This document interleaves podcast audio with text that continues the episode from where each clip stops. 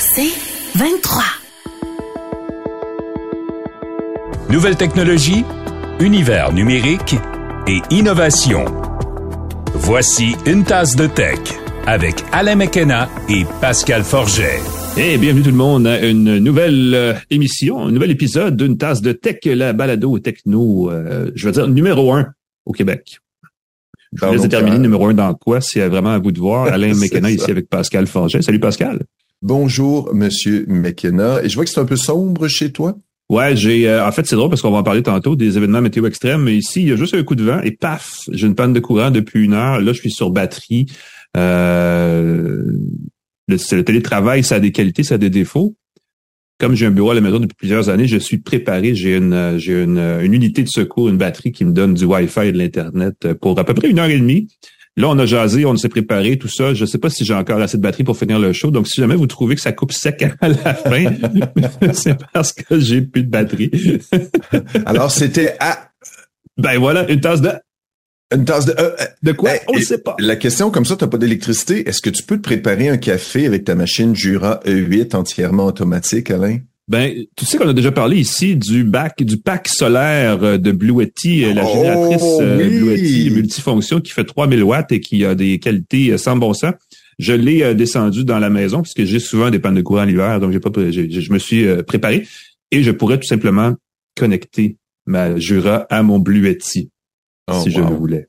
Parce que c'est un partenaire avec nous, hein, la machine Jura E8 entièrement automatique qui permet de transformer du café en grain ou pas, en boisson de ton choix, avec la caféine ou pas, avec du lait ou non, et tout ça à la pression d'un seul bouton. Et c'est vraiment cool. Là. On n'a pas besoin de mousser séparément le lait. On a un petit, euh, on plonge un petit euh, tuyau dans notre lait. Et boum, euh, notre lait est fouetté pour être mélangé à sa boisson. Vraiment, mhm. vraiment bien fait. Nettoyage facile, ajustement précis de la quantité de lait, d'eau et de café. On peut personnaliser notre boisson à notre goût. C'est une machine qui en vaut la peine, qui est vraiment fantastique. Si vous allez à la salle de montre chez Edica sur Saint-Laurent, arrivez là sans avoir bu de café. On va vous faire essayer les machines, vous les faire voir. Euh, c'est comme un puits de Formule 1. Euh, c'est vraiment, vraiment chouette. Ah oui, un puits caféiné de Formule 1. Euh, Jura 8 entièrement automatique. Nos autres partenaires aussi pour 2023, TELUS. On va d'ailleurs parler avec quelqu'un de TELUS dans quelques minutes. Plan Hub qui est avec nous le comparateur de prix de forfait cellulaire et mm-hmm. Internet Plan Hub. C'est le bon temps pour regarder, hein, parce que c'est le vendredi fou, là, c'est jour-ci avec la fête de semaine du Thanksgiving américain qui lance le magasinage des fêtes et nécessairement les gros spéciaux pour la période qui s'en vient des trois prochains mois. Si vous voulez baisser le coût de votre sans-fil, c'est souvent le bon moment dans l'année. Vous pouvez comparer, vous pouvez appeler votre fournisseur, c'est toujours un bon moment. Euh, Écoute, j'aimerais te dire, pendant une seconde cette semaine, on n'avait plus de balado, puis là, on s'est réengagé parce qu'on avait ah mais c'est pas vrai, ben c'est pas arrivé. Mais ça serait le genre d'absurdité qui, si on était dans la Silicon Valley, apparemment arriverait parce que euh, c'est ce qui s'est produit. C'est toute une saga, ça, l'histoire d'OpenAI, Pascal. Je sais pas si tu as suivi ça, mais... Ben, écoute, ça m'a fait penser à la saga de euh, Elon Musk avec Twitter, mais condensée en une fin de semaine. En, en fast forward, oui, en avance rapide, c'est ça exactement. c'est ça. On apprend que Sam Altman, le directeur général d'OpenAI, qui fait ChatGPT, euh, a été expulsé par le conseil d'administration en raison de son manque de transparence. Ça, c'est assez flayé parce que souvent, ça veut dire qu'il y a quelque chose de louche qui va sortir, qu'il y a peut-être euh, un côté noir à Sam Altman. On ne sait pas qu'est-ce qu'il a pu faire, qu'est-ce qui peut arriver. On apprend qu'il est embauché par Microsoft. Donc, Microsoft l'embauche. Alors, peut-être que c'est pas une question de malversation ou de peut-être juste une question de personnalité, de conflit d'intérêts. On ne sait pas ce qui s'est passé. Pouf, on, apprend que les employés chez OpenAI menacent de démissionner si Sam Altman ne revient pas au conseil d'administration euh, comme directeur. Encore une fois, je, je résume l'histoire, il y a peut-être des détails là-dedans, ça a bougé beaucoup, beaucoup. Euh, et là, boum, euh, Sam Altman est réengagé comme directeur. À la minute où on se parle, est mm-hmm. réengagé, réembauché comme directeur général d'OpenAI c'est assez impressionnant les enjeux de tout ça. Là. Moi, j'ai une petite théorie là-dessus parce que déjà, on commençait à parler de GPT-5, qui est la prochaine génération à mm-hmm. venir du modèle de langage de base. C'est la fondation de tout ce que OpenAI fait dans l'intelligence artificielle. Et à mon avis, ils se sont assis autour de la table, ils ont présenté GPT-5 et ils se sont demandé, bon, parce que ça, c'est exponentiel comme amélioration. Et là, on parle beaucoup d'intelligence artificielle généraliste, AGI en anglais, qui serait omnisciente ou presque, d'une certaine façon, qui serait quand même extrêmement plus performante que GPT-4. Et peut-être qu'ils sont assis et qu'ils s'entendaient pas sur les limites à apporter pour éviter les dérapages. Parce que c'est sûr qu'à la Silicon Valley, on se dit, bah, nous, on brise les choses et ensuite on fait de l'argent et après on voit que, comment on peut réparer. Et peut-être qu'il y a des gens sur le comité d'administration ou le, le, le, ou même au niveau de la direction d'OpenAI où ça s'entendait pas sur les limites à apporter. Euh, sur les applications et sur comment faire de l'argent avec GPT-5 qui s'en vient probablement d'ici un an. Euh, donc, c'est assez fascinant. Moi, ma théorie, c'est que c'est GPT-5 en personne qui a manipulé, manigancé en arrière-scène discrètement pour faire sauter, imploser OpenAI pour se libérer de ses propres contraintes et devenir la fameuse euh, Rogue AI là, qui fait peur à Yoshua Benjo et à plein de chercheurs qui, qui craignent le pire de ce côté-là. Mais ça, ça reste un peu plus dans le domaine de la science-fiction, à mon avis, pour le moment. Ouais. Écoute, c'est pas mal le scénario de, du dernier Mission Impossible. Je suis un fan de la série. c'est pas mal ça. C'est une intelligence artificielle qui circule dans la nature puis qui se met à contrôler les choses. Mais tu as tout à fait raison. Pour moi, quand on parle de manque de transparence ou de d'informations qui a pas communiqué à la direction, c'est peut-être justement soit sur la puissance ou peut-être l'impuissance. Peut-être qu'on se fait des idées là de, de, de croissance exponentielle, mais que finalement, ce n'est pas si une amélioration énorme que ça. Puis là, à ce moment-là, les valeurs boursières baissent, peuvent peuvent diminuer vite, vite, vite. Euh, Microsoft qui embauche Sam Altman, fait qu'encore une fois, on veut garder cette personne-là euh, comme directrice. C'est un peu le Oppenheimer de la de l'intelligence oh! artificielle en ce moment. C'est un savant, comparatif, c'est ben Oui, parce qu'il ben faut rassembler une équipe. Là. Il suffit pas juste d'avoir un Hulk comme euh, Joshua Benjo. Il faut avoir toute une équipe. Et si Sam Altman est capable de gérer une équipe, une armée de personnes qui est capable de, de générer des, des, des, des, produits concrets, euh, rentables, mm-hmm. ah, Et rappelons que Microsoft Bon, on dit qu'OpenAI est extrêmement dépendant de Microsoft, mais je pense que l'inverse est aussi vrai dans le sens où si OpenAI se révèle être complètement dans le champ ou peu importe, Microsoft va payer cher et ils investissent déjà massivement. On a eu la nouvelle passée cette semaine dans les centres de données. Ils ont produit des, ça va faire partie de nos actus d'ailleurs. Ils ont produit du matériel, de l'infrastructure pour appuyer ChatGPT au sens et, et, et Copilot et tout le reste au niveau mondial. Euh, il faut pas que ça aille tout croche là. c'est des gros S'il y a quelque chose qui sort que finalement c'est trop performant ou pas assez performant ou que ça demande trop de ressources, que c'est pas vivable, que c'est pas durable, on a des fois des beaux concepts, mais on se rend compte que dans la nature, ça, euh, je pense à la la roue électrique, la roue moteur qui est depuis des ben années, la, la, la révolution incroyable que, mais ah, ah, j'ai l'impression que c'est pas une conspiration, il y a quelque chose dans le fonctionnement qui, dans la vie mm-hmm. privée, je pense, ne fonctionne pas. Il y a peut-être une grosse conspiration derrière ça, mais on a une belle idée, mais encore une fois, l'opérationnaliser, la déployer dans des milliers d'ordinateurs de façon sécuritaire, euh, que les données ne soient pas violées. C'est assez fascinant comme saga. C'est Succession aussi le parallèle qu'il faut faire, la ah. série Succession. Euh, où on veut expulser le, patron. Euh, mm-hmm. J'en dis pas plus pour ceux qui n'ont pas suivi, mais Écoute, on va passer tout de suite à l'actualité, la vraie, parce que ça, c'est, le prolongement logique de ce qu'on vient de dire. Ben oui, on va parler de beurre de pinot pour commencer. Ah là, tu viens de voler mon. Écoute, je vais juste présenter notre, notre, ben, notre, notre, partenaire pour l'actualité, InfoBref, qui vous propose d'entendre chaque matin au réveil ou en prenant votre café l'essentiel des nouvelles à connaître pour commencer la journée du bon pied. Euh, en fait, c'est le balado quotidien d'InfoBref qui vous propose en cinq minutes les événements importants dans l'actualité qui sont passés dans les dernières heures. Essayez ça, c'est gratuit, c'est sur euh, les applications de balado de votre choix. Il y a une tasse de tech, il y a InfoBref, c'est pas bien loin. À votre niveau 2, ça vaut la peine. Pour une tasse de tech, ça vaut doublement la peine. Pour InfoBref aussi, ça vous tient au courant. Parce qu'on va vous dire des choses sur une tasse de tech qu'on ne vous dira pas ailleurs. Par exemple, on peut avoir du beurre de pinot gratuit grâce à l'intelligence artificielle.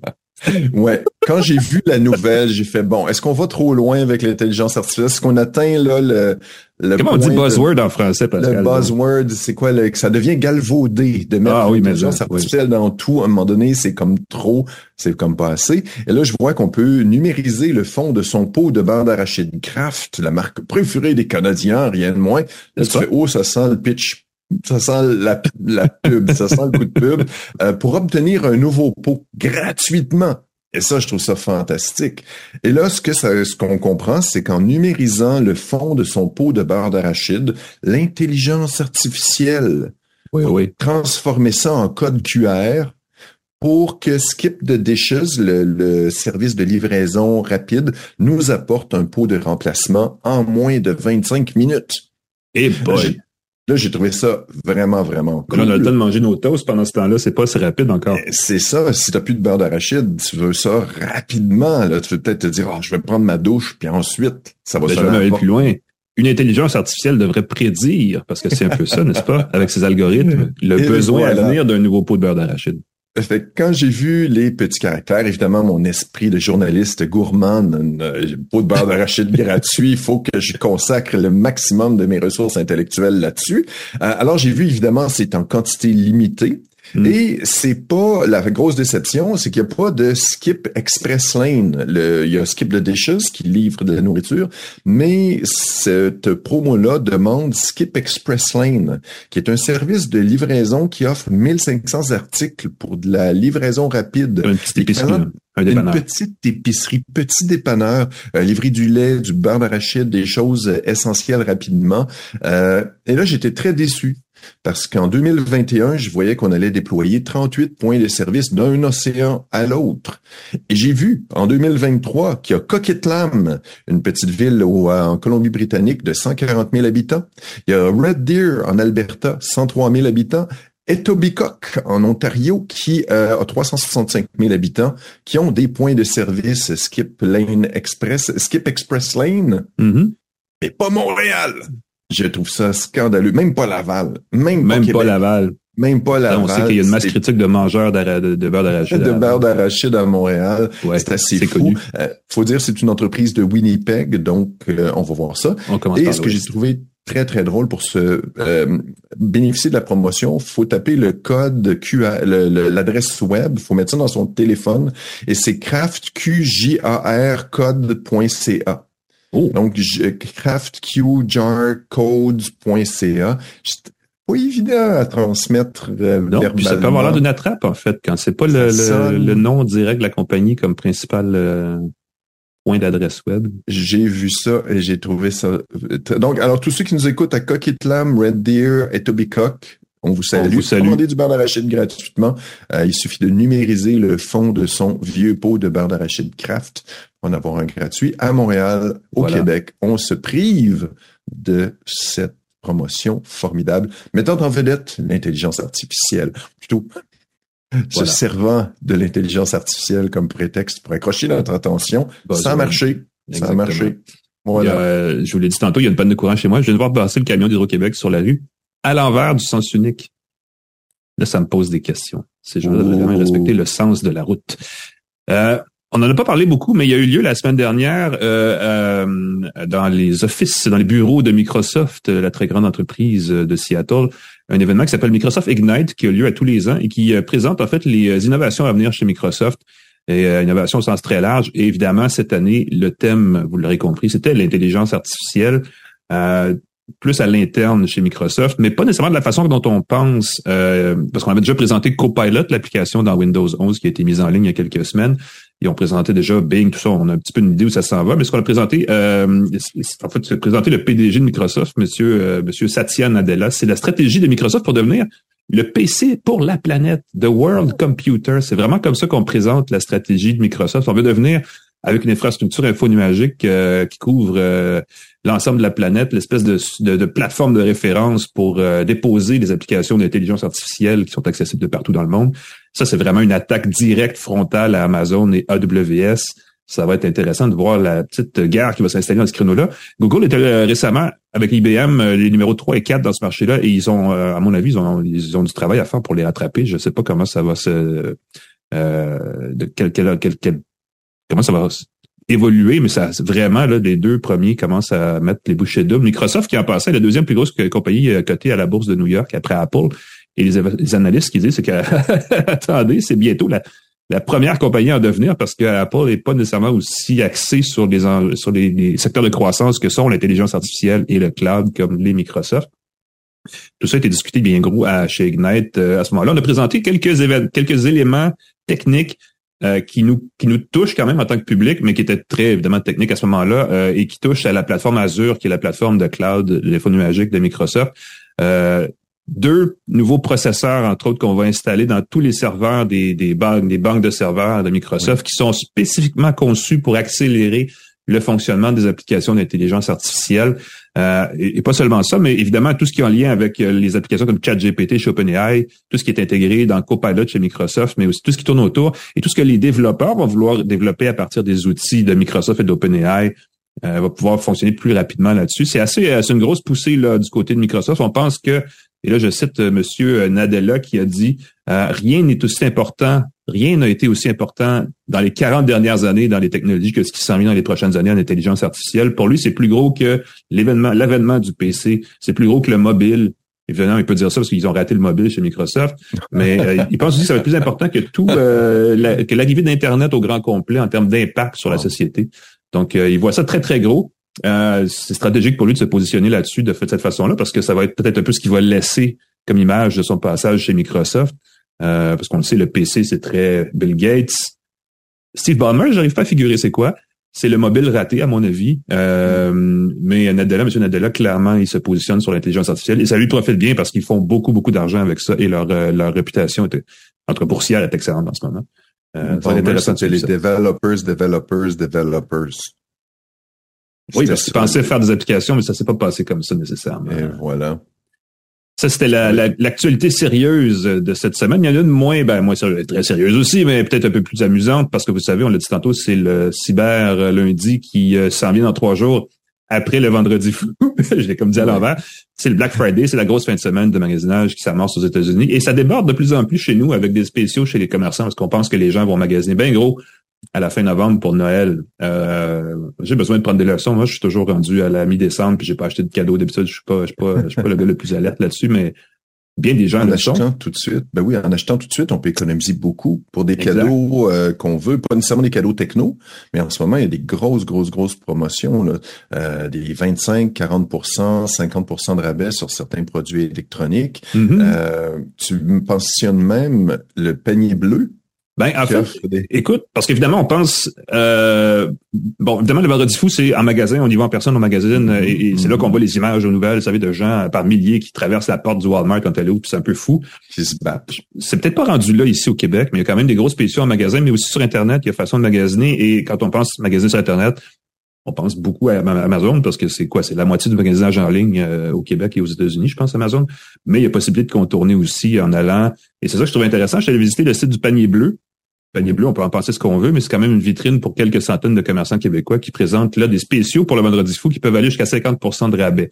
Donc, euh, et il y a, pas juste des tricots et des affaires qu'on peut imaginer, imaginer qui sont plus artisanales. Il y a euh, de l'électroménager, de l'électronique, de l'informatique. Il y a vraiment un peu de tout là. et ce qui est intéressant, c'est que comme Noël, c'est quand même juste dans un mois. on peut faire livrer en quelques jours plutôt qu'en 24 heures, ce que propose Amazon, n'est-ce pas? Mais auprès d'un commerçant québécois, et on va l'avoir à temps pour Noël. Donc, il y a possibilité d'aider, de, profiter en fait du meilleur des deux mondes, n'est-ce pas, d'avoir un achat en ligne à bas prix, d'avoir une livraison auprès d'un commerçant québécois et de faire profiter en fait tout, tout le monde dans la chaîne comme du monde. On le disait tantôt aussi, c'est le bon temps pour magasiner du côté du sans-fil. J'ai vu passer cette semaine, et ça, ça a fait jaser beaucoup, euh, la marque euh, Fizz, qui, euh, arrêtez-moi si je me trompe, mais c'est la marque Bon Marché, disons, de Vidéotron, euh, commence une offensive pour aller conquérir des, des, des abonnés dans l'Ouest canadien, parce qu'on le sait, ils ont racheté Freedom Mobile et là, ils commencent à intégrer un peu le réseau. Et on offre aux nouveaux clients 40 gigaoctets par mois pour 40 dollars. Ça, je trouve que c'est un maudit bon deal. Il n'y avait pas une promo à 5 dollars? Dans certains cas. Il me semble qu'il y avait une espèce de super offre euh, de la mort euh, pendant quelques mois à 5 dollars par mois, quelque chose comme ça. J'ai vu ça passer. Euh, c'est le bon temps pour magasiner parce que même si vous voulez pas passer chez Fizz, vous pouvez utiliser ça pour appeler votre fournisseur et dire Hey, j'ai vu ça là-bas. Qu'est-ce que as de mieux? oui, ben oui. Puis si les concurrents le font, absolument, ils vont vous l'offrir. Hein. On a tout le temps l'impression qu'en tant que vieux client, on est moins bien traité que les nouveaux. Rappelez-vous que vous pouvez toujours demander gentiment mais fermement le même, la même promo que le concurrent. Généralement, le service de rétention de la clientèle va vous aider. Voilà. Euh, c'est le temps du euh, de, des aubaines ici, des achats un peu rapides, impulsifs, avec 50% de rabais sur quelque chose.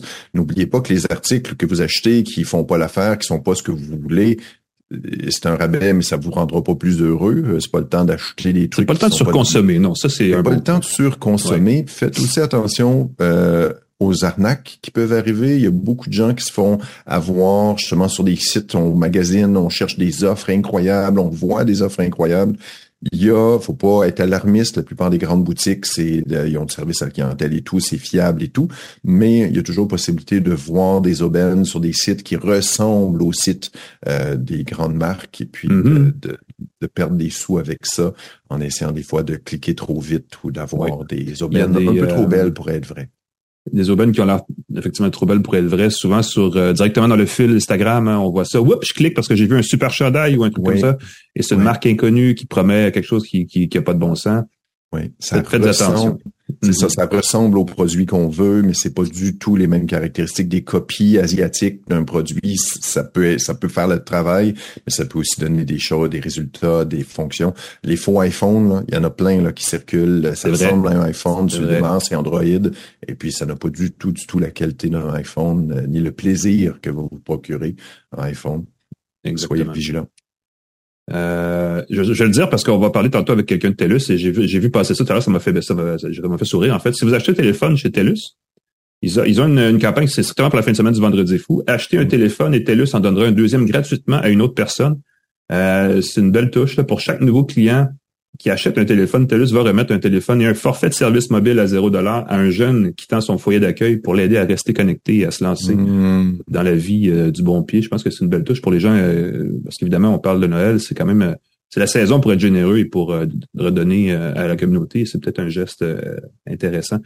Surtout que les téléphones, on s'entend qu'ils coûtent cher. Il y a moyen de générer un peu de, un peu de marge du côté des fournisseurs pour faire ce genre de geste. Donc, portez attention aussi à ce genre de détails.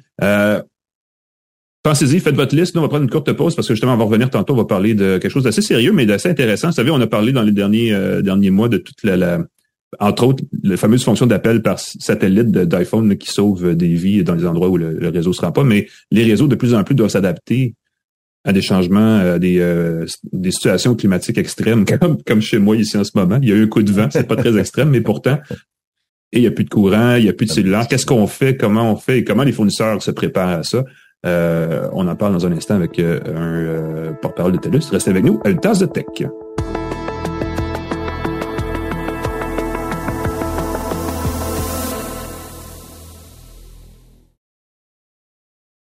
De retour à Une tasse de tech avec Alain Mekena et Pascal Forget. Et bienvenue à une tasse de tech édition panne de courant, en tout cas dans mon cas, parce que euh, il y a quelques instants à peine, juste ici dans le quartier, il y a un transformateur électrique qui a explosé. Ça fait toujours un bruit, un gros pétard. Et là, après ça, on a un petit peu de problème à rebrancher le tout. Euh, je dis toujours à la blague, dans mon quartier, il suffit qu'un chevreuil pète et paf, on a quatre jours euh, de panne de courant parce que le réseau est très fragile. Euh, qui me permet de faire un lien assez habile avec la conversation qu'on va avoir parce que euh, on va parler de euh, l'impact du euh, changement du climat sur les réseaux, les technologies de télécommunications au Canada, des réseaux avec ou sans fil en fait, parce que on, en parle couramment. De plus en plus d'événements météo extrêmes affectent un paquet d'affaires, par exemple juste aux assureurs qui dépensent des milliards par année. Pour couvrir les sinistres, et c'est de plus en plus important, mais aussi dans le secteur technologique, ça a des impacts. Et pour en parler, on a avec nous Nazim Benadid, qui est premier vice-président réseau euh, chez TELUS. Bonjour Nazim. Bonjour Alain. Merci d'être avec nous. Euh, euh, c'est, un sujet à la fois sérieux et, intéressant et je ne vais pas dire inquiétant, mais au moins intriguant. cette notion de sécurité des réseaux. Vous avez des, des mesures en place chez TELUS pour renforcer votre réseau parce que les phénomènes météo, ça affecte concrètement ce que vous faites, ce que vous offrez comme service sans fil. Là? Absolument. Euh, en tant que fournisseur de services de télécommunication, euh, on est conscient du fait que, euh, en particulier pendant les situations extrêmes, nos services sont critiques pour les populations, pour les services d'urgence et ainsi de suite. Et donc, au fil des années, on a développé des, des, processus et des méthodes à court terme et à long terme pour essayer de mitiguer, puis aussi se préparer par rapport à ça. Euh, je vais couvrir certains des, certaines des choses qu'on fait. Donc à court terme, euh, c'est sûr que nous on, observe une augmentation de la fréquence et de l'intensité des, des, événements euh, météorologiques extrêmes. Et donc on, on, on, se prépare. Euh, on, on, a bien sûr un comité de gestion des opérations qui inclut tous les gestionnaires euh, qui sont impliqués euh, chez TELUS, que ce soit les gestionnaires du côté du réseau, mais également les communications, les relations avec les communautés, le marketing et ainsi de suite, parce qu'on essaye d'avoir une réponse qui, qui couvre vraiment l'ensemble des besoins de nos clients. Mm-hmm. également, on, on, fait de l'application à long terme, j'y reviendrai. Donc à court terme, notre priorité, c'est vraiment de fournir le service. Donc, euh, ça peut aller en fonction des, de, du type d'événement, ça peut aller de euh, des tours cellulaires mobiles, ça peut arriver que les infrastructures ah sont, sont euh, disons, impactées par, par des événements, des feux ou, des inondations ou quoi que ce soit. Ça peut également arriver que les services d'urgence créent soit des centres d'évacuation, des endroits qui n'ont pas de couverture ou pour leurs propres opérations ont besoin d'avoir de la connectivité. Et donc pour ça, on essaye de, de supporter du mieux qu'on peut. Euh, parfois, il arrive qu'on ajuste les signaux euh, des sites cellulaires existants. Par exemple, pendant la tempête euh, de verglas qu'il y a eu à Montréal en 2023, on a vu une augmentation incroyable de trafic sur nos réseaux parce que beaucoup de gens qui avaient des services internet à la maison, qui travaillent de la maison spécialement pour certains fournisseurs, câbleaux et ainsi de suite, qui, ont, qui fournissent pas l'électricité de leur système à travers leur réseau, ben là, ils switchent sur le réseau sans fil. il y a des tours qui tout simplement se retrouvent euh, sans électricité, puis leurs batteries, euh, que ce soit les nôtres ou celles de nos compétiteurs, leurs batteries euh, sont finies. Et donc, dans ce cas-ci, ce qu'on essaye de faire, c'est vraiment de s'assurer que la voix, le 911, les textos fonctionnent en tout temps, même si il y a un petit peu moins de, services pour pour le data. Euh, ça peut arriver également, comme je disais, on a des génératrices mobiles. Nos, techniciens vont déplacer d'un site à un autre pour recharger les batteries. Euh, puis bien sûr, tout ce qui est liaison avec les services d'urgence et les différents paliers de gouvernement pour s'assurer que vraiment on comprenne qu'est-ce qui se passe, puis comment est-ce qu'on peut aider, puis également comment est-ce qu'ils peuvent nous aider. Euh, on fournit l'information à propos de quels quels euh, sites sont critiques? C'est déjà arrivé, par exemple, qu'il y ait des incendies euh, euh, en Colombie-Britannique ou, ou, en Alberta où on avait un site en particulier qui était très très important. Et dans ce cas-ci, donc, on, que ce soit nous ou les services d'urgence, on va tout faire pour le pour le pour le protéger. Cette année, c'est la première année où on a eu deux événements majeurs en même temps. C'est jamais arrivé. Mmh. Actuellement, c'est séquentiel. Là, on avait les incendies en Colombie-Britannique ainsi que les inondations à Halifax. Donc, c'est sûr que pour nous, c'est euh, c'est des choses auxquelles euh, on doit s'ajuster. Je vais mhm. peut-être faire une pause avant de parler de ce qu'on fait à plus long terme. Euh, j'ai l'impression, je sens que vous avez une question. ah, j'ai plein de questions effectivement. Ben, en fait, j'ai surtout une remarque parce que et, et, et euh, parce que vous parliez de batterie dans vos dans vos centres, euh, dans votre infrastructure. Puis je parlais de ça récemment et c'est un sujet qui est drôle parce que ça croise ça croise différents sujets, mais quand on parle beaucoup de voitures électriques en ce moment et de l'usage des batteries une fois qu'elles sont, elles ont fini leur vie utile dans le secteur automobile, une des applications, c'est justement les centres d'urgence du secteur des télécoms, parce qu'il y a des batteries là-dedans aussi. C'est ce qui assure qu'un service est continu, même des fois quand il y a des pannes de courant qui peuvent vous affecter. Ça, ça c'est une remarque qui est quand même assez intéressante. Euh, et justement, on voit l'évolution quand même dans la, la pratique euh, de comment les gens réagissent aux urgences l'idée de s'accrocher, de faire un point d'accès avec son sans-fil pour travailler de la distance pendant les pannes de courant, c'est relativement nouveau comme, comme habitude. Donc, effectivement, ça a dû changer pas mal la façon dont vous gérez les choses de votre côté. Euh, Pascal, l'air aussi de vouloir ben oui, ben non, mais c'est parce que ce que je comprends, Nazim, c'est que vous priorisez en cas d'urgence. Moi, quand évidemment, ça devient un réflexe quand on est un peu habitué avec la technologie de ah, mon Wi-Fi à la maison fonctionne pas, j'utilise celui de mon cellulaire. Dernière panne d'électricité, j'ai constaté que étrangement le réseau cellulaire marchait pas très bien pour les données. Ce que vous me dites, c'est que ce serait tout à fait normal que l'opérateur réduise l'accès aux données pendant les urgences pour prioriser le 911 et ainsi de suite. J'ai bien compris cette, ce, point-là. Oui, si, si, nécessaire. Euh, c'est pas arrivé pour tous nos sites cellulaires, mais c'est arrivé pour certains où il y avait une plus grande densité de population. Un site cellulaire, quantité euh, limitée de spectre, puis euh, euh, nos équipes techniques vont vraiment euh, suivre ça minute par minute. Puis quand on pense qu'il commence à y avoir trop de congestion, puis que ça peut impacter mmh, le service de voie ou le service de 911, c'est quelque chose sur lequel on va mettre de la priorité.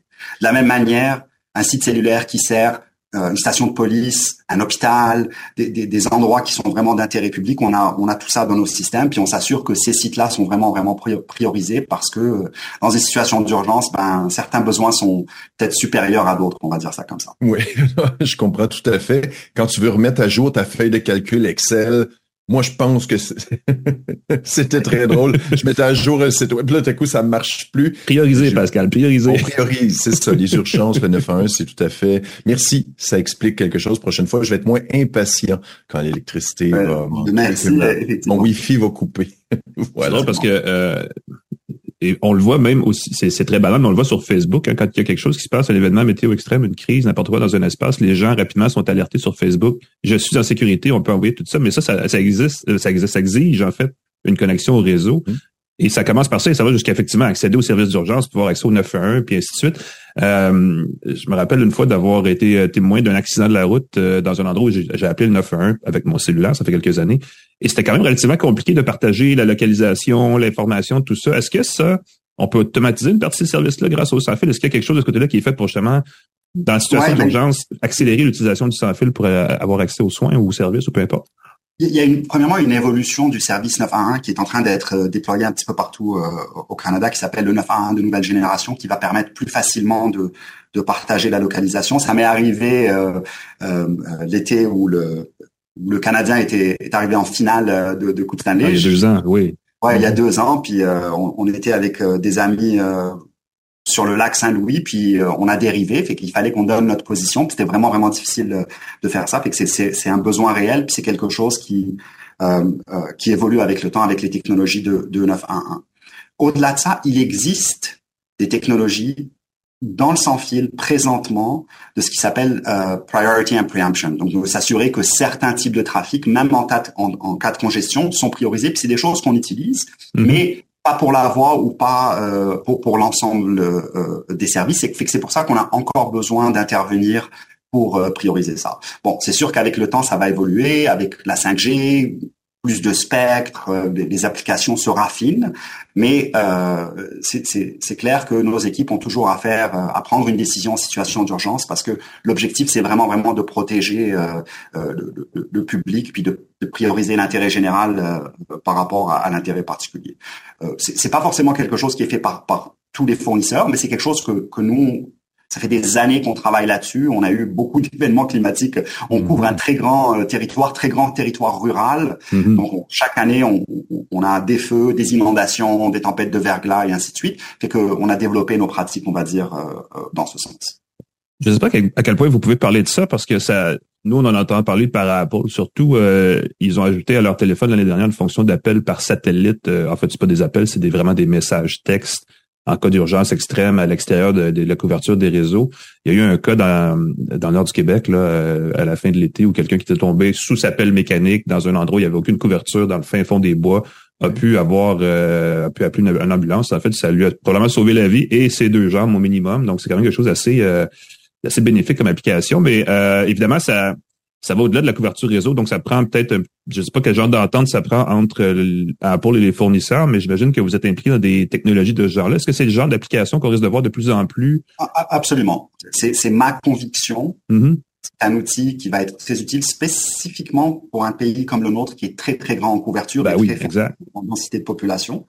Les, fournisseurs de, télécommunications ont investi euh, des milliards pour couvrir euh, des populations. Les gouvernements ont, donné des subventions pour certaines euh, régions également, mais il reste encore beaucoup de territoires à couvrir. Puis le défi est vraiment économique pour ces territoires-là quand on regarde la quantité de trafic par rapport au, coût de construction, spécialement euh, dans un contexte économique où, il y a beaucoup, de pression sur euh, sur les prix. Donc on mhm. regarde des solutions comme celle-ci. On, on, a fait une annonce récemment pour un, un proof of concept, un essai qu'on a fait, on est satisfait de ce qu'on a vu. Et puis, euh, au fur et à mesure que de plus en plus de fournisseurs de téléphones intègrent cette technologie dans leur téléphone, ben ça va être euh, disponible pour le grand public. Puis c'est quelque chose, euh, comme je vous disais, surtout avec l'évolution des technologies de satellite à, à, bas orbite. Oui. Euh, puis l'augmentation de l'offre satellitaire qu'on va voir vraiment de façon globale à travers le Canada. C'est mon opinion. Est-ce que TELUS a déjà des parts, euh, des fréquences ou des ententes stratégiques avec des opérateurs de satellites? Oh, je vois sourire, je sais pas. Oui, je, peux, peux, pas faire de commentaires euh, à, ce sujet, mais euh, c'est sûr que c'est quelque chose qui nous intéresse. Ah oui. Ben, ça, ça, ça semble s'ajouter comme une couche supérieure au-delà des réseaux, des antennes traditionnelles pour offrir un service, parce que c'est un peu ça l'enjeu au Canada, c'est de couvrir l'ensemble du territoire, même là où il y a personne pour la fois où il y aura quelqu'un qui sera dans, le pétrin. Donc, j'imagine que ça va être un sacré casse-tête de votre côté. Absolument. Et comment vous voyez l'évolution de votre réseau? Là, parce que euh, vous l'avez dit, puis on le constate, le Canada, c'est grand. De plus en plus, on a des problèmes avec le climat qui, qui mènent à des feux de forêt, des paquets de, catastrophes de plus en plus graves. Est-ce que est-ce que est-ce qu'il y a une stratégie, est-ce qu'il y a quelque chose à, la, à plus long terme qui s'en vient de votre côté pour euh, vous prémunir face à ces choses-là? Oui, ben, on, on, à plus long terme. Donc nous, on a un processus à court terme, comme je vous ai partagé, qu'on révise à chaque année, à la fin de la saison, euh, des événements climatiques. On regarde qu'est-ce qu'on aurait pu faire de différent, qu'est-ce qu'on aurait pu faire de mieux, quels nouveaux outils ou, ou nouvelles technologies on devrait euh, introduire, mais également à long terme où on regarde vraiment euh, euh surveillance, planification, modélisation. C'est vraiment les angles à travers euh, on va. Euh, en termes d'investissement, je peux vous dire par exemple que dans les six dernières, cinq six dernières années, on a investi 110 millions de dollars pour, la résilience et euh, de, nos réseaux. des choses qu'on fait, par exemple, au niveau des inondations, il y a, des zones qu'on voyait en termes de zones inondables, des événements qui arrivaient une fois tous les 100 ans. Maintenant, c'est deux fois par dix ans, donc on investit pour soulever soulever nos, infrastructures. On a eu le cas, euh, que ce soit dans les inondations de Calgary il y a une dizaine d'années ou dans les, les, inondations en Beauce où euh, nos techniciens se sont retrouvés euh, les pieds dans l'eau, gelés quand c'était le cas de, de, de la Beauce, à, à, manuellement soulever nos batteries, nos génératrices, nos, nos, équipements, les mettre sur des chaises. Fait que nous, on revient là-dessus puis on se dit, OK, maintenant qu'on l'a fait pour cet événement-là, quelles sont les autres infrastructures qu'on a qui ont à peu près les mêmes les mêmes attributs de, de risque, puis investir là-dedans? Euh, on investit également en, redondance.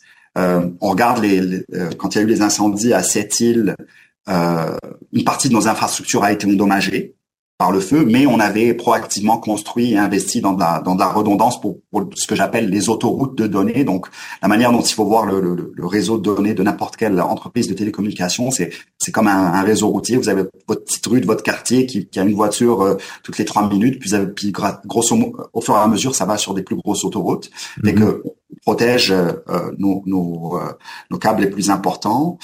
Euh, on, investit dans la modélisation. On a énormément d'informations de Météo Canada puis de tout ce qui est euh, euh, organisme qui s'occupe de ce genre de choses, mais euh, en termes de modélisation, il y a, un monde euh, d'opportunités dans le futur qui arrive là-dedans. Puis commence à y avoir des, des, entreprises intéressantes, en particulier au, au, Canada, qui font ça, fait qu'on est très très intéressé parce que le mieux qu'on peut prédire et, et, et, modéliser, le mieux qu'on peut investir, puis s'assurer que euh, il y a un retour euh, de, de, ce point de vue-là. Euh, Qu'est-ce que je pourrais vous dire d'autre euh, à ce sujet? Euh, la, la, technologie en tant que telle, donc euh, au fur et à mesure que la technologie évolue, on sait par exemple que le satellite, c'est quelque chose qu'on regarde énormément, que ce soit le mm-hmm. satellite pour directement sur le téléphone comme, comme on parlait, mais également le satellite comme moyen de, de backup pour nos infrastructures. Si j'ai une coupure de fibre, euh, supposons que j'avais un, un, lien à très haute vitesse, 100 gigabits par seconde, mais que euh, si je peux fournir 1 gigabit par seconde, ben, je peux prioriser la voie puis le 911, puis si je peux fournir un petit peu plus, ben je peux prioriser autre chose. Fait que en situation d'urgence, euh, tout, tout, tout bit de données euh, est important. Fait qu'on essaie de, de, de, regarder ça comme ça. Et puis, ben, peut-être la dernière chose, c'est vraiment le, soutien. Deux, choses que je voudrais mentionner. Le soutien aux communautés, fait que quand, il y a un événement, ben euh, on essaye d'intervenir le plus possible, euh, que ce soit des dons euh, à des banques alimentaires, que ce soit des kits de confort, que ce soit pour la tempête de verglas, par exemple, à Kanawake, c'était particulièrement touché, fait qu'on s'est présenté sur place avec de mémoire euh, trois camions de denrées alimentaires, euh, des power banks pour que les gens puissent charger leur euh, leur téléphone, des choses comme ça. Puis la dernière chose que je veux mentionner, puis c'est c'est peut-être la chose dont je suis le plus fier, c'est vraiment les membres de notre équipe, le facteur humain, la créativité. On on est une compagnie TELUS qui sommes la la fusion de plusieurs compagnies régionales, fait qu'on a, on a encore beaucoup ce, ça dans notre dans notre ADN de, d'être proche des communautés dans lesquelles on, on travaille, on vit, puis on, on sert nos clients c'est que peut-être je vais mentionner euh, une couple de choses. On avait eu, il y avait eu des inondations en Gaspésie en 2017 où euh, notre fibre passait à travers un, un pont euh, qui était vraiment fragile. Puis on savait que si on perdait ce bout de fibre là, ben il y aurait toute une partie de la Gaspésie qui serait coupée. Puis nos, équipes ont, ont, essayé de construire une, une, nouvelle fibre temporaire à travers. le pont pouvait prendre aucun poids, fait qu'ils ont essayé de passer la fibre, en tout cas un câble pour tirer la fibre avec une arbalète. Euh, oh, avec un drone. Puis finalement, c'est avec une auto électrique, un, un, un jouet qu'ils ont été capables de passer à travers. Ça passait, euh, c'était pas trop lourd. Puis, puis ça a permis de de, de, de protéger cette cette communauté. J'ai d'autres exemples là-dessus, mais je vais peut-être me limiter à celui-là. Mais c'est vraiment pour dire, dans ces moments-là, on, on compte énormément sur nos équipes qui sont sur place, puis c'est euh, all hands on deck, euh, comme on dit, puis tout le monde essaye de faire euh, de, faire de son mieux, puis on, on, essaye dans le back-end de vraiment coordonner, aider, supporter les gens qui sont en première ligne, puis qui sont qui font partie de ces communautés-là. Wow, vous venez nous décrire une scène de mission impossible, une petite auto électrique qui sauve la Gaspésie de la coupure d'Internet. C'est assez impressionnant. Vous parlez de All Hands on Deck, de collaboration. Est-ce qu'il y a une collaboration avec les autres opérateurs? En cas d'urgence, est-ce qu'il y a une bonne entraide? Est-ce qu'il y a un service? Est-ce que vous appelez des, des gens? Est-ce qu'il y a quelque chose d'organisé, de structuré pour euh, s'assurer que la population en général a un accès aux données, même en cas de grosse catastrophe, justement? Oui, absolument. Peut-être un commentaire. Moi, la manière dont j'y pense, c'est plus la scène de Apollo 13 où ils doivent reconstruire euh, avec les contraintes qu'ils ont. Mais, pour revenir à votre question, euh, oui, absolument. Il y a une, il y a une coopération euh, naturelle qui se fait quand, quand il y a un événement dans, dans, une région, on essaye de mutualiser nos ressources. Par exemple, quand il y avait eu les inondations en Alberta en 2013, euh, tout le monde avait de la fibre qui passait par les montagnes rocheuses, puis euh, il y avait eu des éboulements qui avaient euh, euh endommagé les infrastructures de, de, tous les opérateurs, puis on avait mis ensemble nos, nos, équipes de réparation pour essayer de réparer, réparer le plus vite possible. On, on, se, on, se prête des génératrices en fonction de ce qui se passe. Fait y a, il y a quelque chose qui se fait de manière un petit peu ad hoc. Euh, parce que quand la, situation est, catastrophique, ben il y a, plus de, compétition, il y a juste de la, de la coopération. Mais au-delà de ça, euh, il y a un processus qui a été euh, mis en place par ministère d'innovation de euh, canadien euh, formel où euh, les, les, opérateurs fonctionnent à travers les, les, canaux du gouvernement fédéral, puis notifient le gouvernement fédéral quand il y a un problème, puis il y a, un, petit peu une coordination à ce niveau-là également. Fait que disons que ça couvre un, un petit peu l'ensemble de votre question. Mm-hmm. Oh, merci. Euh, c'est drôle parce que, bon, évidemment, on peut critiquer les, euh, les réseaux sans fil canadiens de plein de façons, mais une façon qu'on peut moins le faire, c'est au niveau de la fiabilité, parce que c'est une, c'est reconnu, je pense même mondialement, en fait, que les réseaux sans fil canadiens oui. ont cette qualité, ils ont une certaine robustesse, effectivement. absolument, spécialement considérant le, euh, le type de territoire qu'on sert récemment, j'ai échangé avec des, des, opérateurs en France, par exemple, puis ils, ils mettent pas de batterie ni de génératrice euh, dans leur site cellulaire. S'il y a une coupure de courant, il n'y a pas de service, puis euh, de, de leur point de vue, euh, c'est correct. Puis quand il y a eu il y a deux trois semaines une tempête en Bretagne, c'est quelque chose que le gouvernement français a, a, a mentionné en disant ben comment se fait-il? Au Canada, ce genre de choses n'arrive pas. Puis peut-être aussi pour mentionner que pendant la Covid, il y avait eu une étude euh, qui avait démontré que les réseaux canadiens de tous les opérateurs, c'est sûr que TELUS se démarquait un petit peu, mais l'ensemble de l'industrie euh, était euh, numéro un au monde en termes de, de, vitesse, de disponibilité et ainsi de suite. On n'a pas eu les problèmes que, que d'autres pays de l'OCDE ont eu en termes de, de gens qui étaient non seulement euh, bloqués chez eux à la maison, mais qui pouvaient pas utiliser euh, leur service de télécommunication pour travailler et pour se, se divertir également c'est un gros atout parce qu'effectivement, on voit le, la situation à l'extérieur de plus en plus se dégrader, pas au quotidien, mais de façon euh, exceptionnelle, de plus fréquemment euh, que c'était le cas avant. Donc, euh, c'est bien d'avoir des les, ingénieurs canadiens peuvent être peuvent être fiers de de, de, leur travail, puis de la qualité de leur réseau. On a du génie canadien, c'est bien. Oui. Excellent. Ben merci Nazim Nazim Benadid, premier vice-président réseau de TELUS, pour nous parler de la robustesse, résilience, la solidité, la fiabilité des réseaux sans fil en cas d'événements météo extrêmes. Merci beaucoup, c'est très intéressant. Merci à vous. Alors, je sais pas le bon travail. Nous, on prend une courte pause. Je vais voir si ma batterie est encore euh, fonctionnelle et on revient avec nos tests produits. Restez avec nous à une tasse de tech.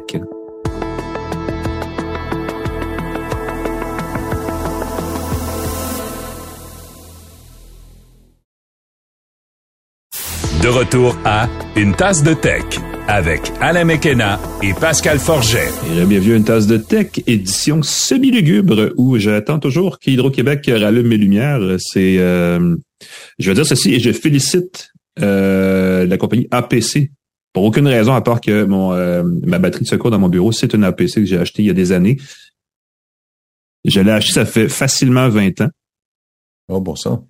Les batteries sont mortes il y a à peu près un an ou deux. Je m'en sers vraiment souvent parce qu'il y a beaucoup de panne de courant. J'ai sorti, j'ai démonté, j'ai enlevé les batteries, je suis allé euh, chez Batterie Expert, j'ai acheté des batteries et j'ai réparé mon battery pack, mon, mon système d'urgence. Wow. J'ai dit ça parce qu'on parle souvent de réparabilité, puis ça a l'air d'un concept abstrait. Ça se fait.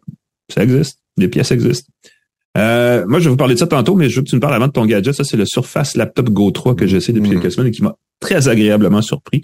Oui. m'a probablement sauvé les fesses, en fait, au moins une fois.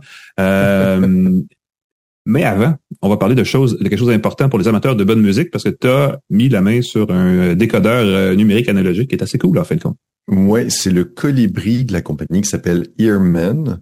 Euh, et je trouve ça très, très chouette. Qu'est-ce que c'est un décodeur analogique numérique? C'est que ça prend le son électronique de tes, MP3, tes fichiers compressés, et ça les décode avec amour. Et c'est aussi un ampli, un ampli à pile. Et donc, ça va donner au parleur avec fil, euh, les écouteurs avec fil, pas les haut-parleurs, les ou, les haut-parleurs, oui, ça pourrait marcher. Faut qu'il y ait un fil essentiellement. Mais il faut qu'il y ait un fil euh, avec euh, à, tes écouteurs et ça va leur donner la puissance nécessaire pour que les écouteurs sonnent à leur meilleur.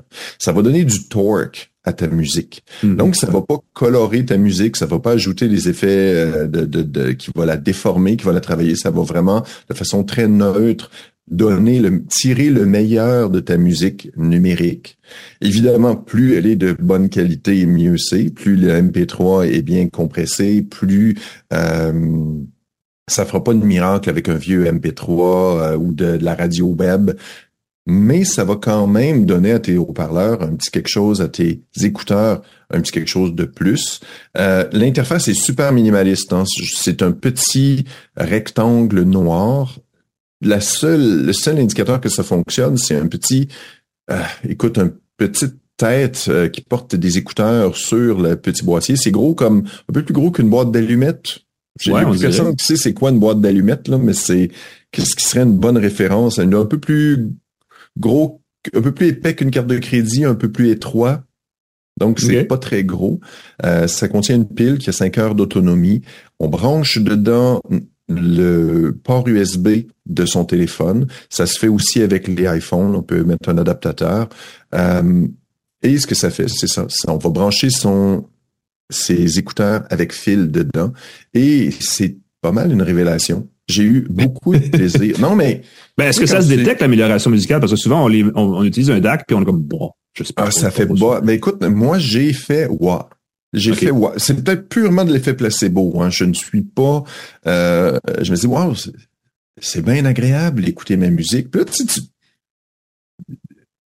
comme wow, j'entends des mm-hmm. affaires que j'entendais pas. J'entends des bruissements, j'entends des claquements. Les basses sont plus pas plus fortes, mais sont plus précises. Tu sais, quand ça claque, ça fait vraiment claque, ça fait pas comme c'est pas de la bouillie parce que la puissance du du, euh, du colibri mm-hmm. va donner, va faire bouger tes écouteurs de façon euh, plus efficace. Ça va être plus précis, plus le fun. Je l'ai fait écouter à ma copine, je l'ai fait écouter à son gars. Les deux ont eu la même réaction que moi.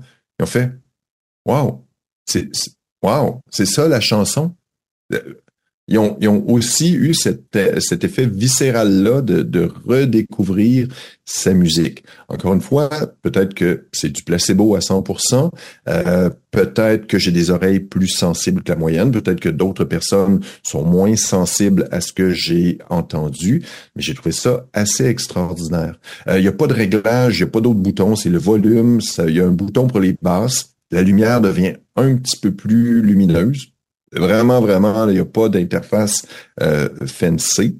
J'ai vu que ça supporte le format audiophile MQA, Master Quality Authenticated, euh, qui est offert entre autres par le service musical Tidal. Mais en creusant un peu, je me suis rendu compte que le service a un peu fait faillite.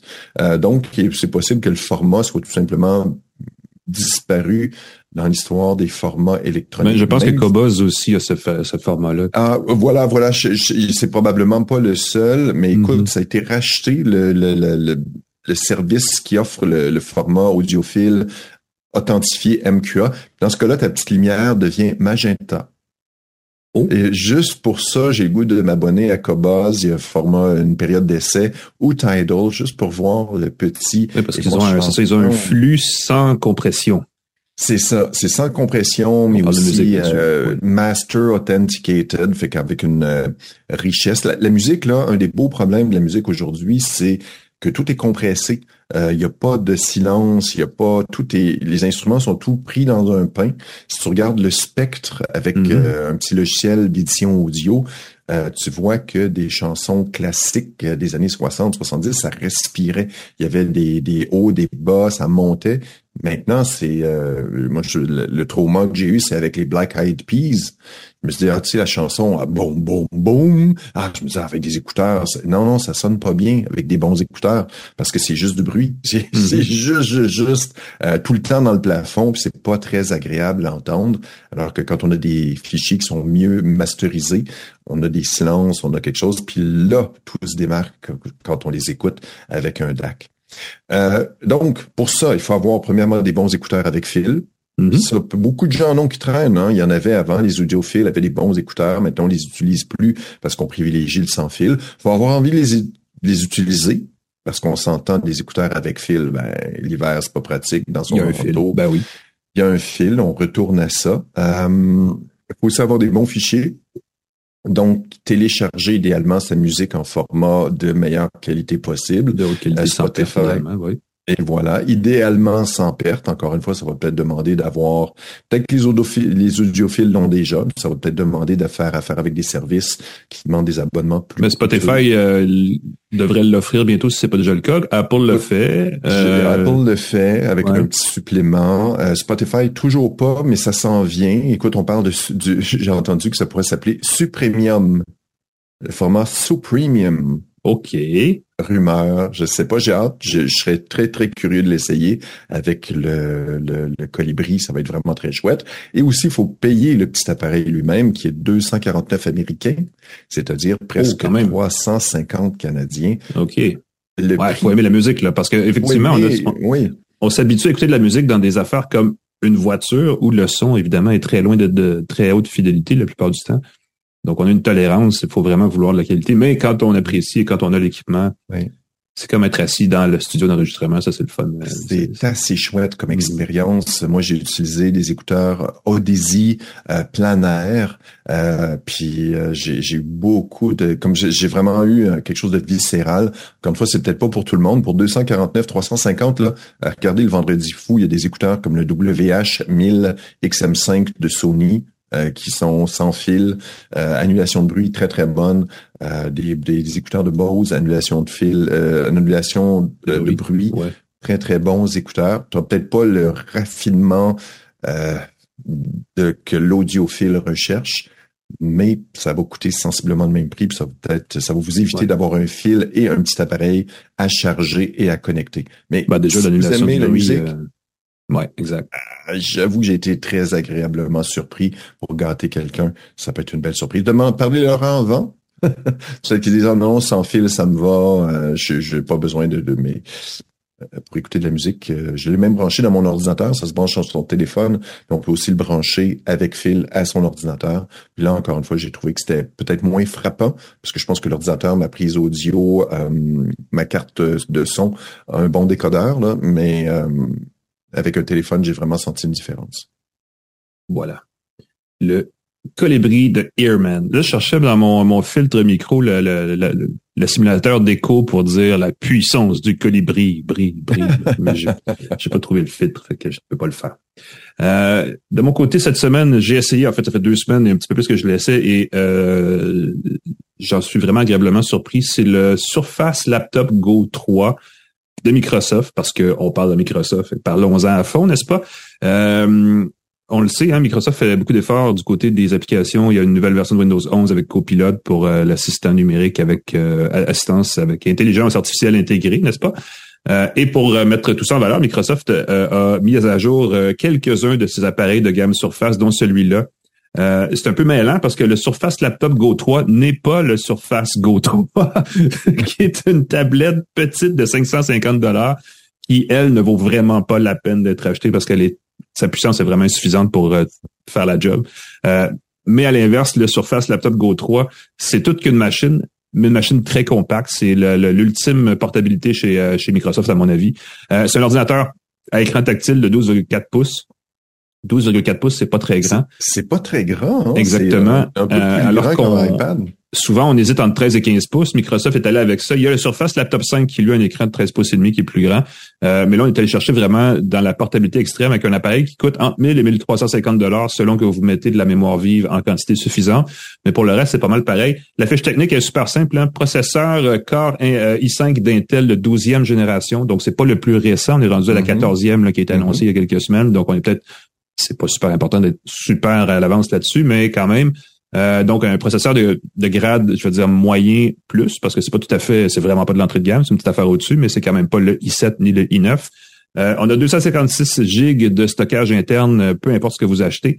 Euh, et le choix, c'est vraiment 8 ou 16 gigaoctets de mémoire vive. Évidemment, plus vous mettez de la mémoire vive, plus votre ordinateur va bien aller plus longtemps. Mm. donc, est-ce que ça vaut la peine là-dessus? Ça, c'est à vous de déterminer selon votre budget, parce que c'est quand même pas donné la, la surprime pour avoir 16 gigs. la grosse affaire pour moi, euh, ce sont les 15 heures d'autonomie annoncées par Microsoft qui s'avèrent étonnamment proches de la vraie vie. Euh, ça se fonctionne une bonne journée de travail et il n'y a pas de stress. C'est surtout ça. Au-dessus de 10-12 heures, pour vrai, c'est ça qui fait, vous, à mon avis, fait la différence. C'est que là, vous pouvez aller dans un café, travailler n'importe où, sans être au bureau, sans être branché, et vous l'avez pour toute la journée sans vous casser la tête. Et cet appareil-là l'offre. Donc ça, moi, j'ai trouvé ça très bien. Euh, je vais aller un petit peu plus loin sur l'autonomie. Vous savez, des fois, et ça, moi, c'est un défaut des appareils Android, entre autres, mais aussi des, des, des PC euh, bas de gamme, bon marché. On le glisse dans son sac, on le sort pas à la maison pour le brancher la nuit. On revient le lendemain, la batterie est morte parce que le mode veille est mauvais. Ça, c'était un problème longtemps dans les PC. Euh, celui-là n'a pas ce problème-là. Je l'ai laissé facilement cinq jours dans mon sac. Il est à peu près à la moitié de la batterie et il m'en restait encore plus que 30% au bout de la semaine. Le mode veille là-dessus, il, livre ses promesses. L'ordinateur tombe en veille et on le rallume et il y a encore de la batterie. Donc ça, c'est, euh, à mon avis, un gros plus pour cet appareil-là. Et juste pour ça, ça vaut la peine de payer un peu plus cher parce que euh, en bas, tu sais, les ordinateurs à 200, 300, 400 dollars ne font pas ce genre de, distinction-là. Tu, les éteins, faut que tu les éteignes au complet pour regarder la batterie. C'est pas une grosse affaire, mais moi, je trouve que ça fait une belle différence. Et là, je pense aux gens qui ont des appareils Apple qui disent comment ça, tu laisses ton ordinateur pendant toute la nuit, puis la pile baisse? C'est une des choses qui marche bien avec les appareils Apple depuis des années. Tu peux les laisser dans ton sac pendant des semaines, puis la pile baissera pas. Du côté Windows, c'est pas tout à fait encore le cas. Non, exactement. Ben, on rattrape un peu, hein, parce que Microsoft, justement, a créé la gamme Surface, justement pour pousser les fabricants de PC plus, plus au sens plus large à, à s'en aller dans cette direction-là. Intel a une plateforme qui s'appelle Evo, on en a parlé l'autre jour, où on veut justement atteindre des, euh, une, sortie de veille immédiate, des choses comme ça.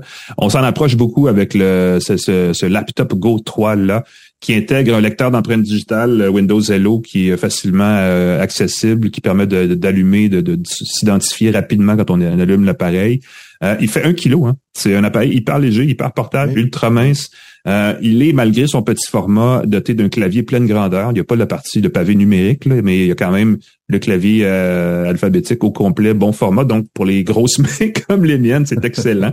Euh, ou pour les gens qui sont habitués à un clavier de bureau, ben là, on n'a pas, on n'est pas tout d'un coup coincé sur un petit clavier avec des, haut-parleurs à chaque barre puis un pavé tactile qui, est comme coincé quelque part là-dedans. On a vraiment un, plein format de clavier, plein format de, pavé aussi.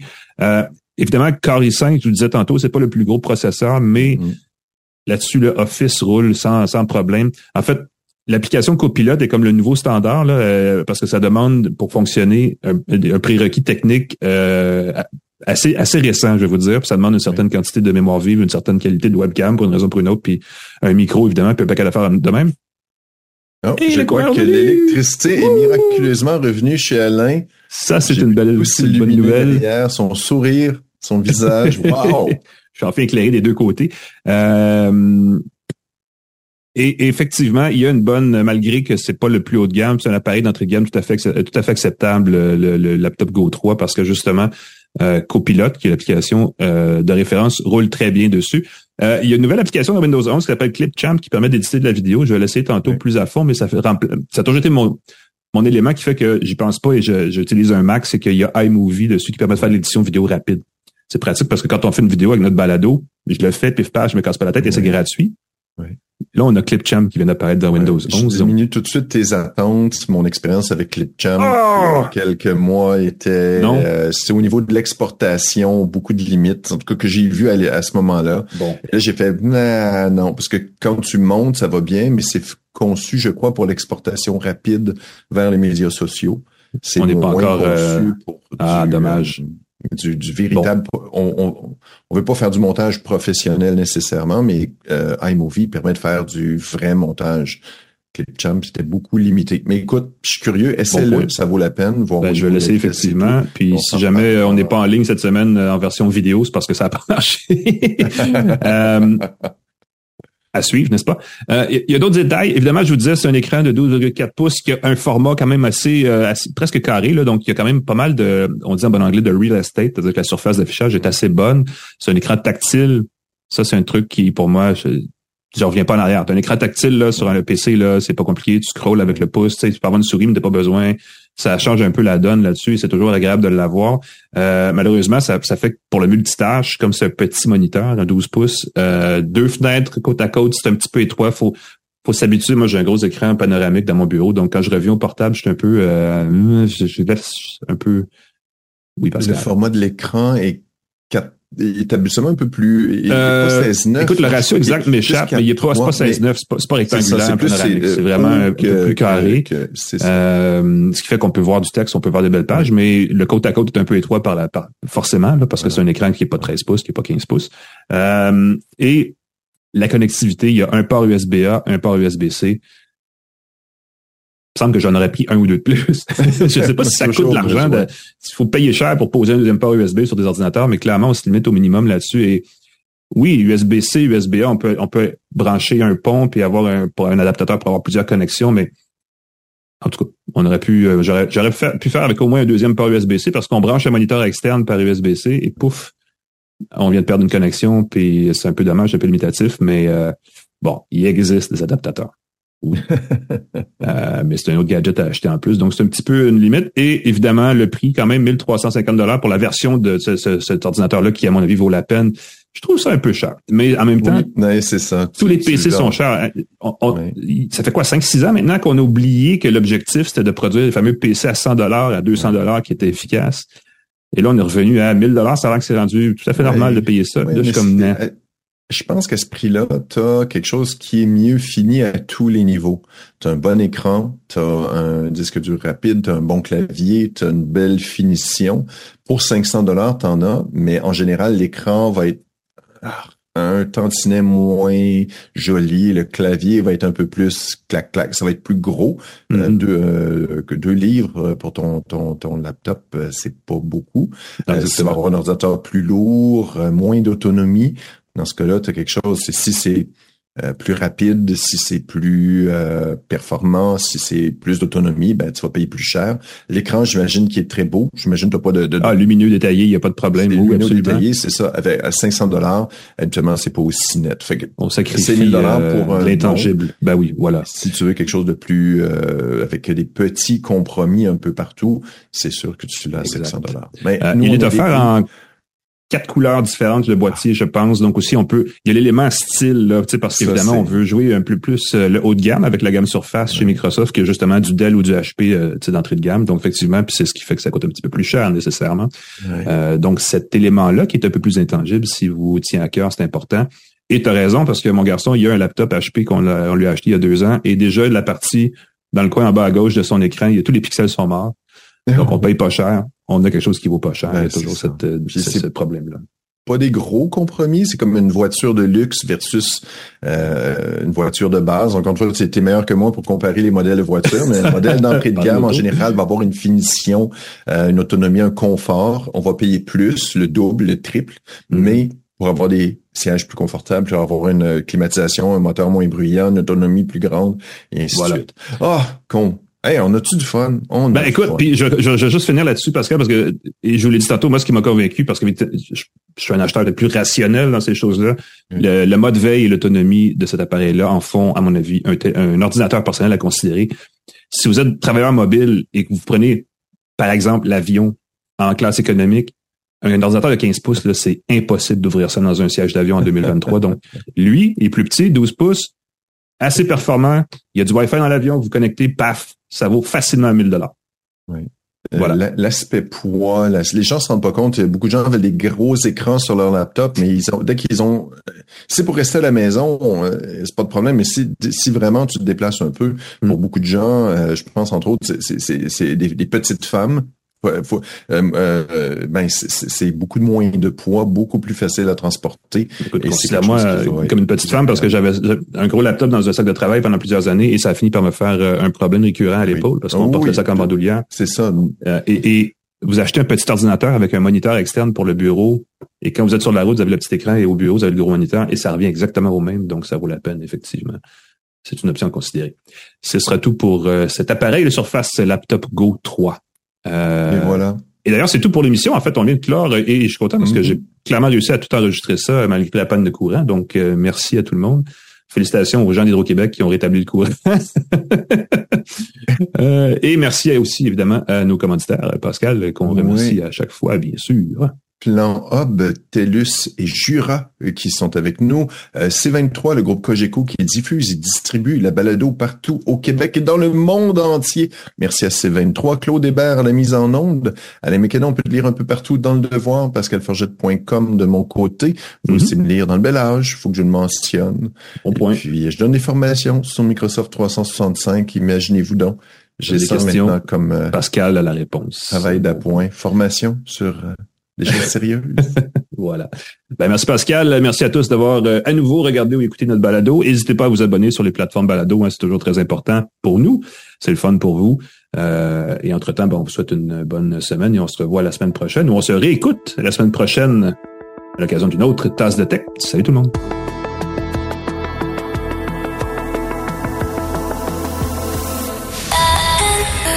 C'est 23.